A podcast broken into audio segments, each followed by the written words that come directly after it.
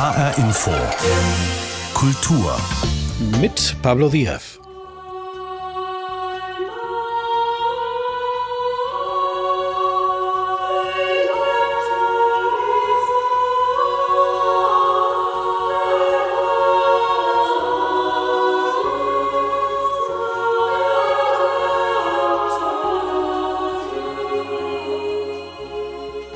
So hört sich das an, wenn der Frauenchor La Capella 2.0 aus Burgholzhausen bei Friedrichsdorf auftritt.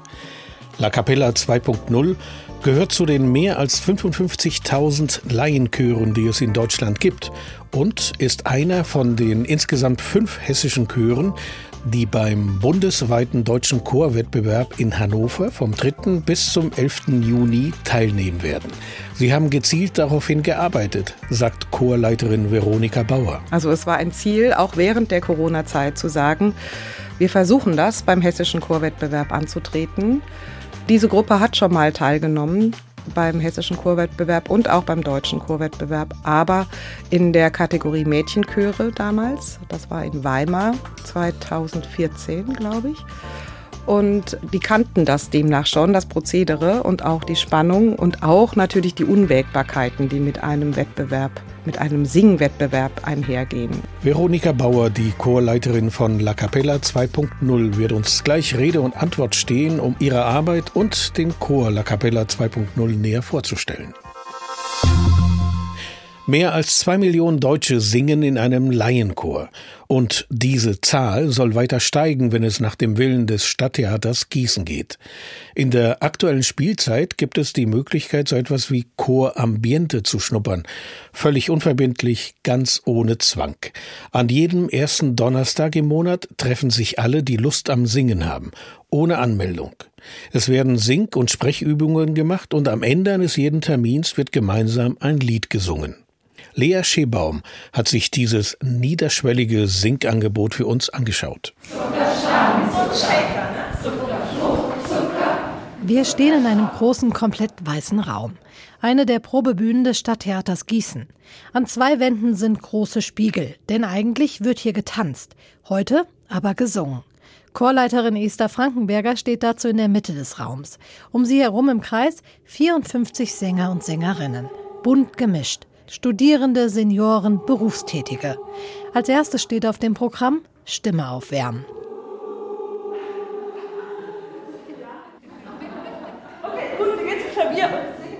Esther Frankenberger ist Gesangslehrerin in Mainz und Frankfurt.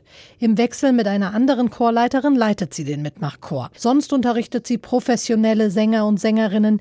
Ein großer Unterschied. Man merkt, dass die Leute hier oft überhaupt keine Erfahrung haben und ja ganz ganz pur und neugierig kommen. Und es ist immer schön zu sehen, ähm, wenn die Leute so so unverstellt sind im besten Sinne und äh, ja, dann einfach aufgehen hier im Singen und, und sich da ganz reingeben können und dann ganz glücklich nach Hause gehen. Hier kann wirklich jeder mitmachen. Ohne Anmeldung. Egal wie alt, egal ob mit Gesangserfahrung oder ohne. So wie ein Ritter, Psychologiestudent aus Gießen. Mit Gesang hat er eigentlich nichts am Hut. Er hat aber den Flyer des Chors gesehen und ist gemeinsam mit zwei Mitstudierenden hergekommen. Bisher ist super, super toll. Ich finde es toll, dass so viele da sind und die ganze Energie ist da und diese ganze Synergie ist auch da. Ist einfach ein schönes Erlebnis. Nachdem die Stimmen aufgewärmt sind, geht's richtig los. Erstmal einstimmig, später mehrstimmig und im Kanon.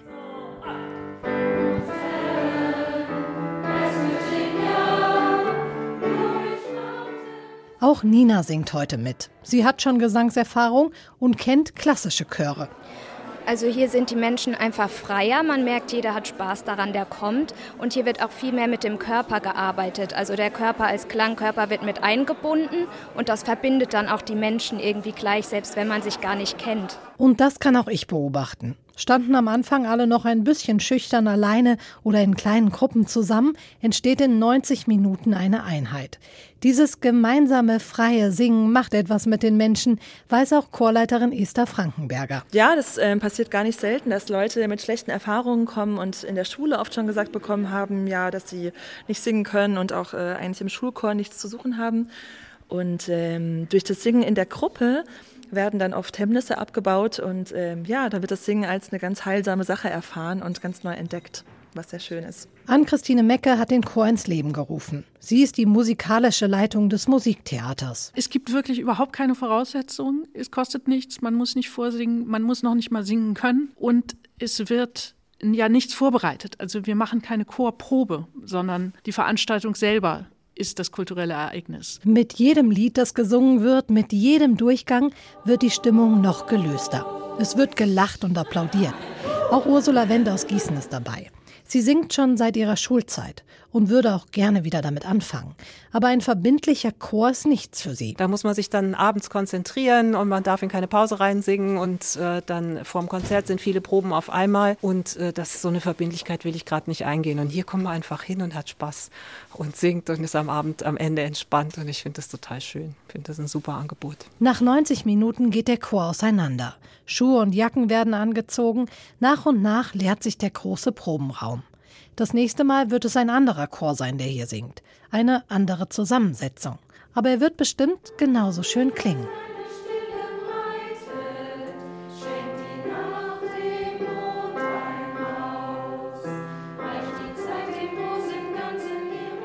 Ein niederschwelliges Singangebot des Stadttheaters Gießen an jedem ersten Donnerstag im Monat. Lea Schebaum berichtete. Wie der Chor La Capella 2.0 singt, hörten wir bereits am Anfang der Sendung. Hier nochmal eine kleine Kostprobe.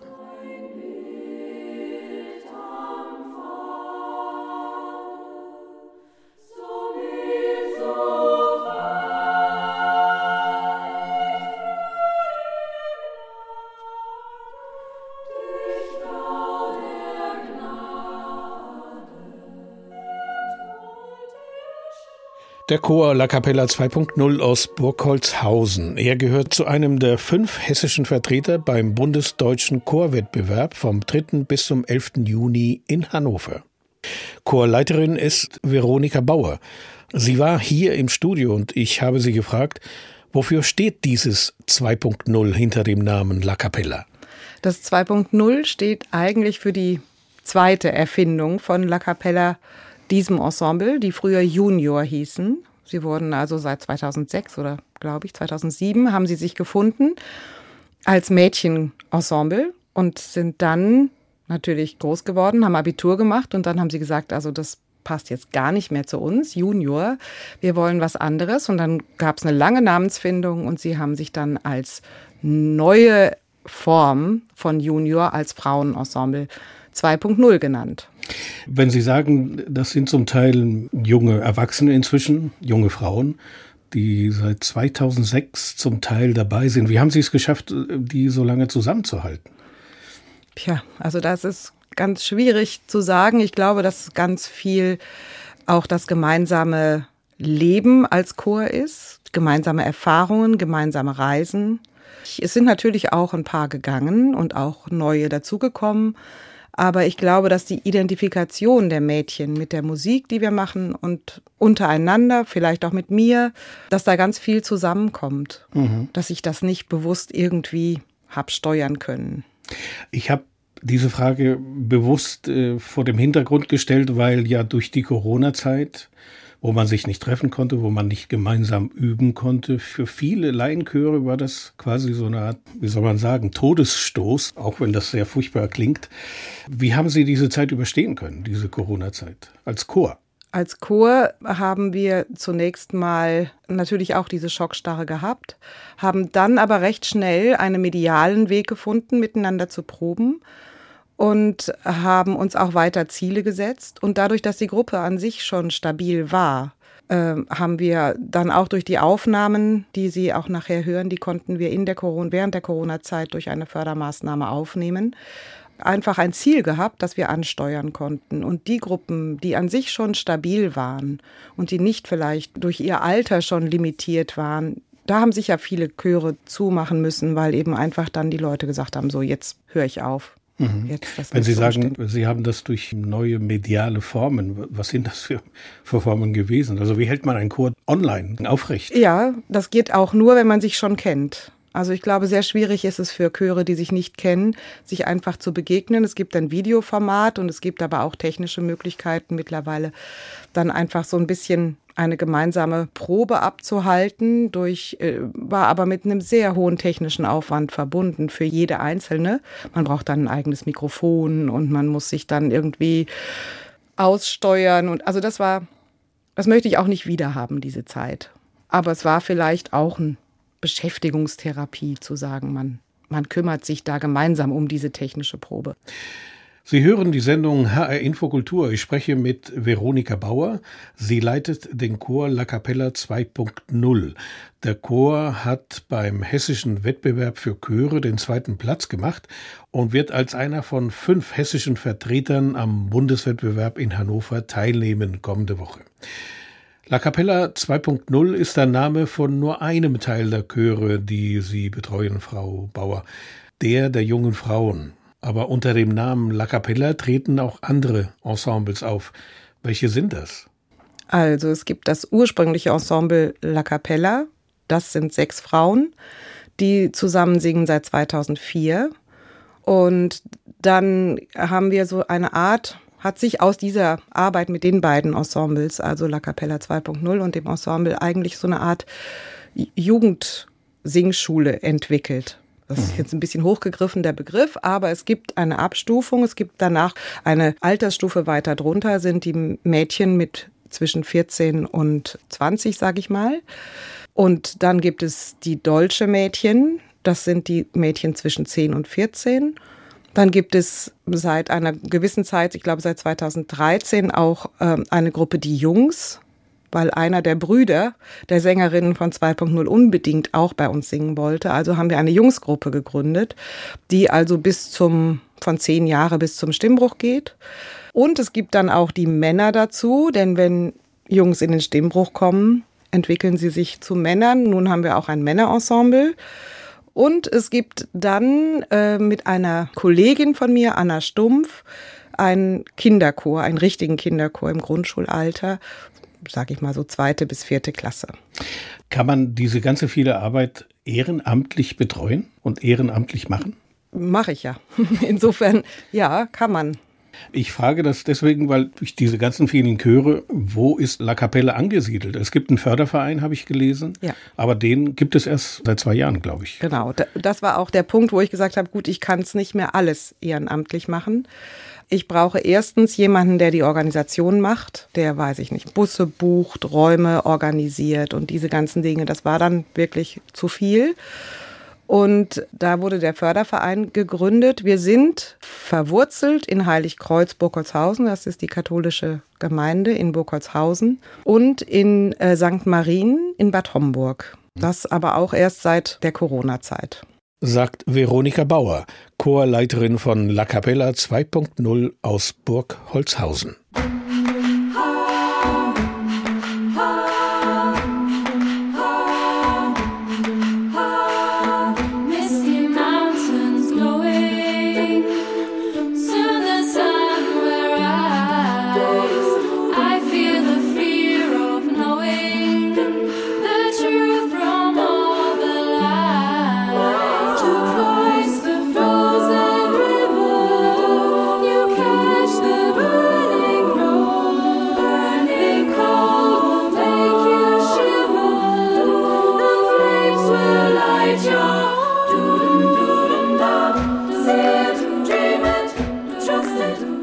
Der Chor La Capella 2.0 mit einer Komposition von Morten Winter.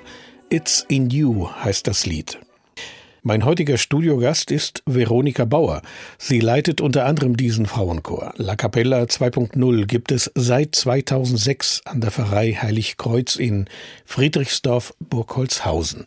Ich habe Veronika Bauer gefragt, wie sie dazu kam, die Chorleitung eines solchen Kammerchores zu übernehmen. Das lag in erster Linie daran, dass es eben sehr wenig Kinderchöre gab und auch gibt, leider noch, die eben auf gutem Niveau singen. Und äh, unsere älteste Tochter ist eine sehr begabte Sängerin und die jüngere Tochter auch. Und so habe ich mit denen eben an der Gemeinde gesungen, erst zum Krippenspiel, dann gab es noch andere begabte Mädchen und so hat es angefangen, dass ich auch angefangen habe mit der Chorleitung. und äh, war bisher da nur Chorsängerin.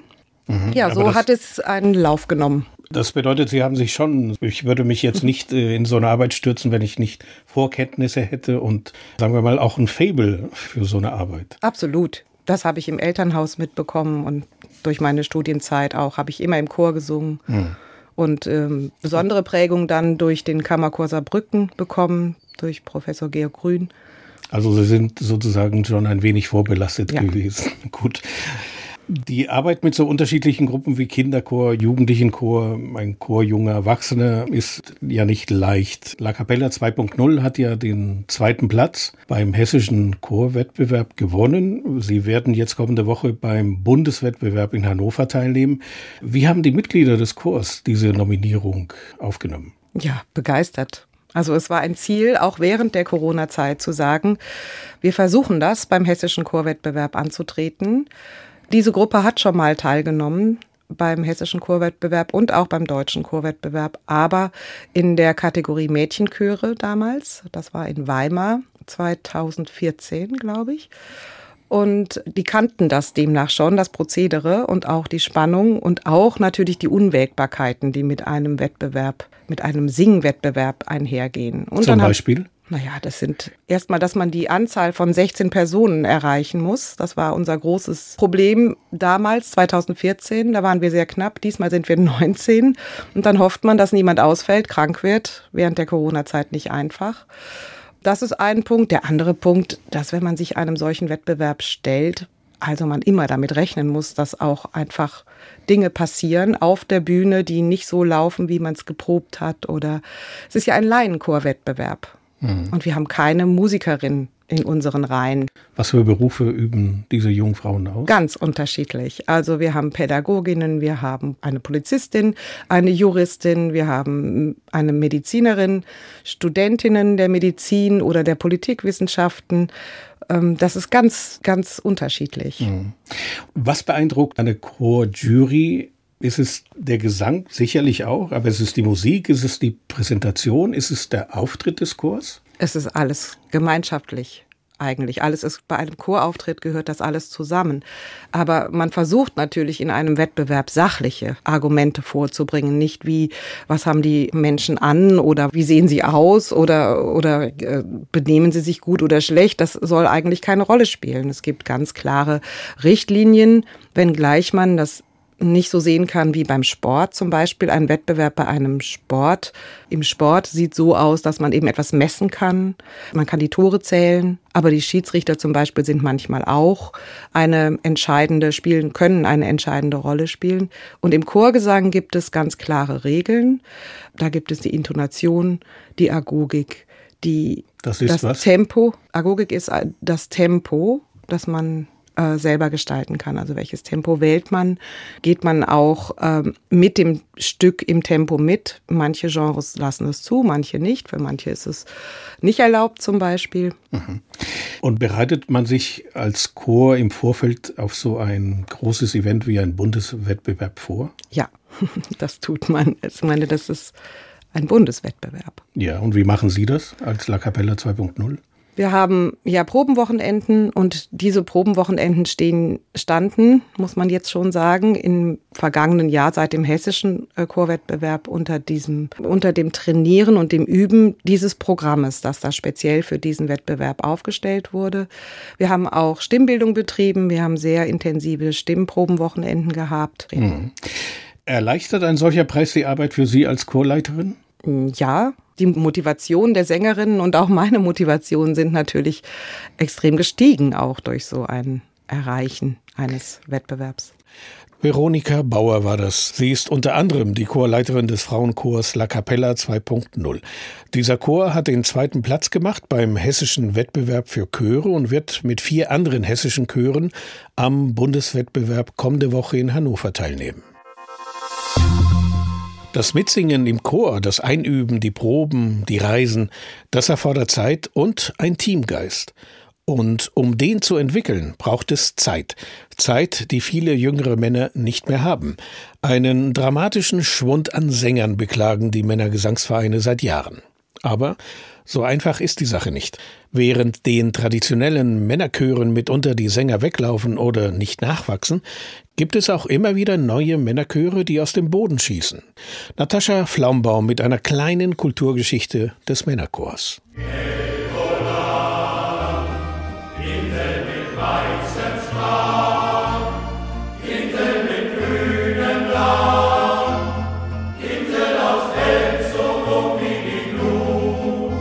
In meiner Heimat gab es immer zwei Männerchöre, die Halloner Songers und die Kargfinken, also die Helgoländer Sänger und die Kirchenspatzen. Das war völlig normal.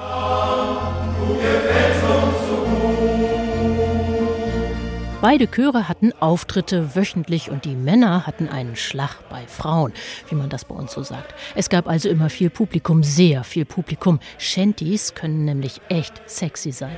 Meine Doch so ist das wohl nicht überall. Seit einigen Jahren beschreiben Experten eine Krise im Männerchorwesen. Das Männersingen zu mehreren organisiert in Chören scheint einfach nicht mehr so in Mode. Männerchor gleich Deutschtum. Das ist ein hartnäckiges Vorurteil.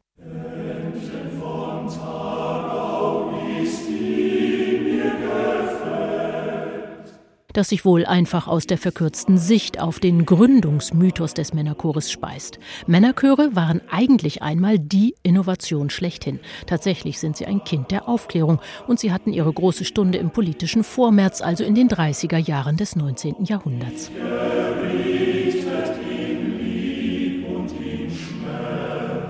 Die Aufklärung brachte die Demokratie und dank der Demokratie konnte sich grob gesprochen auch Musik gut verbreiten. Den ersten deutschen Männergesangverein gründete der Komponist und Musikpädagoge Karl Friedrich Zelter. Seine Berliner Liedertafel trifft sich das erste Mal am 24. Januar 1809. Singen, sangen, trunken,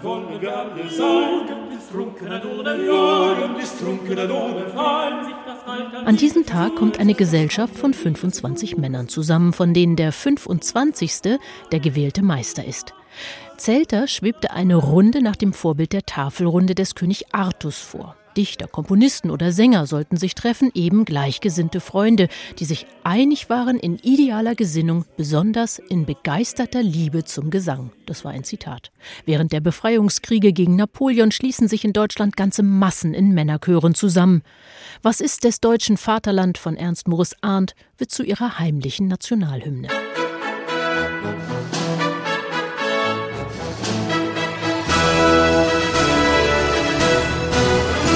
Ist des deutschen Vaterland. Eintracht Concordia, so nennen sich diese Chöre. Sie besingen die Natur, den deutschen Wald, den Rhein. Sie organisieren Sängerfeste, bei denen tausende Menschen zusammenkommen. Zu dieser Zeit schaffen große Komponisten wie Franz Schubert, Robert Schumann und Felix Mendelssohn Bartholdy ihr einzigartiges Liedrepertoire. Sie schreiben natürlich auch für Männerchor, versuchen aber der patriotistischen Mode deutlich etwas entgegenzusetzen. Mendelssohn schreibt zwar eine ganze Reihe von Jagd- und Trinkliedern aller Trunken müssen wir alle sein, so rückt denn in die Runde, solang man nüchtern ist, aber er vertont auch Gedichte von Goethe, Heine oder von Eichendorff, die eben nicht politisch chauvinistisch sind. Robert Schumann schreibt ein Freiheitslied und einen Schlachtgesang für Männerchor. In seinem Nachlass finden sich Lieder wie Deutscher Freiheitssang oder Schwarz-Rot-Gold.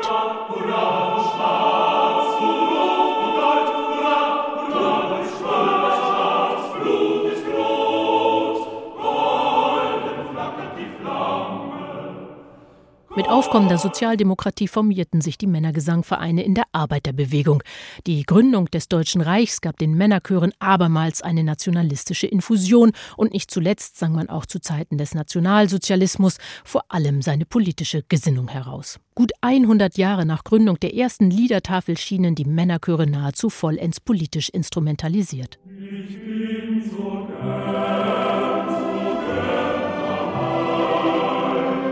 Nach dem Zweiten Weltkrieg dann knüpfen viele wieder an die alten traditionellen, unpolitischen Werte an. Heimat und Familie werden nun besungen, zu viel für die 68er, denen das alles viel zu kitschig und konservativ ist. Männergesangvereine singen sich so selbst ins Aus. Und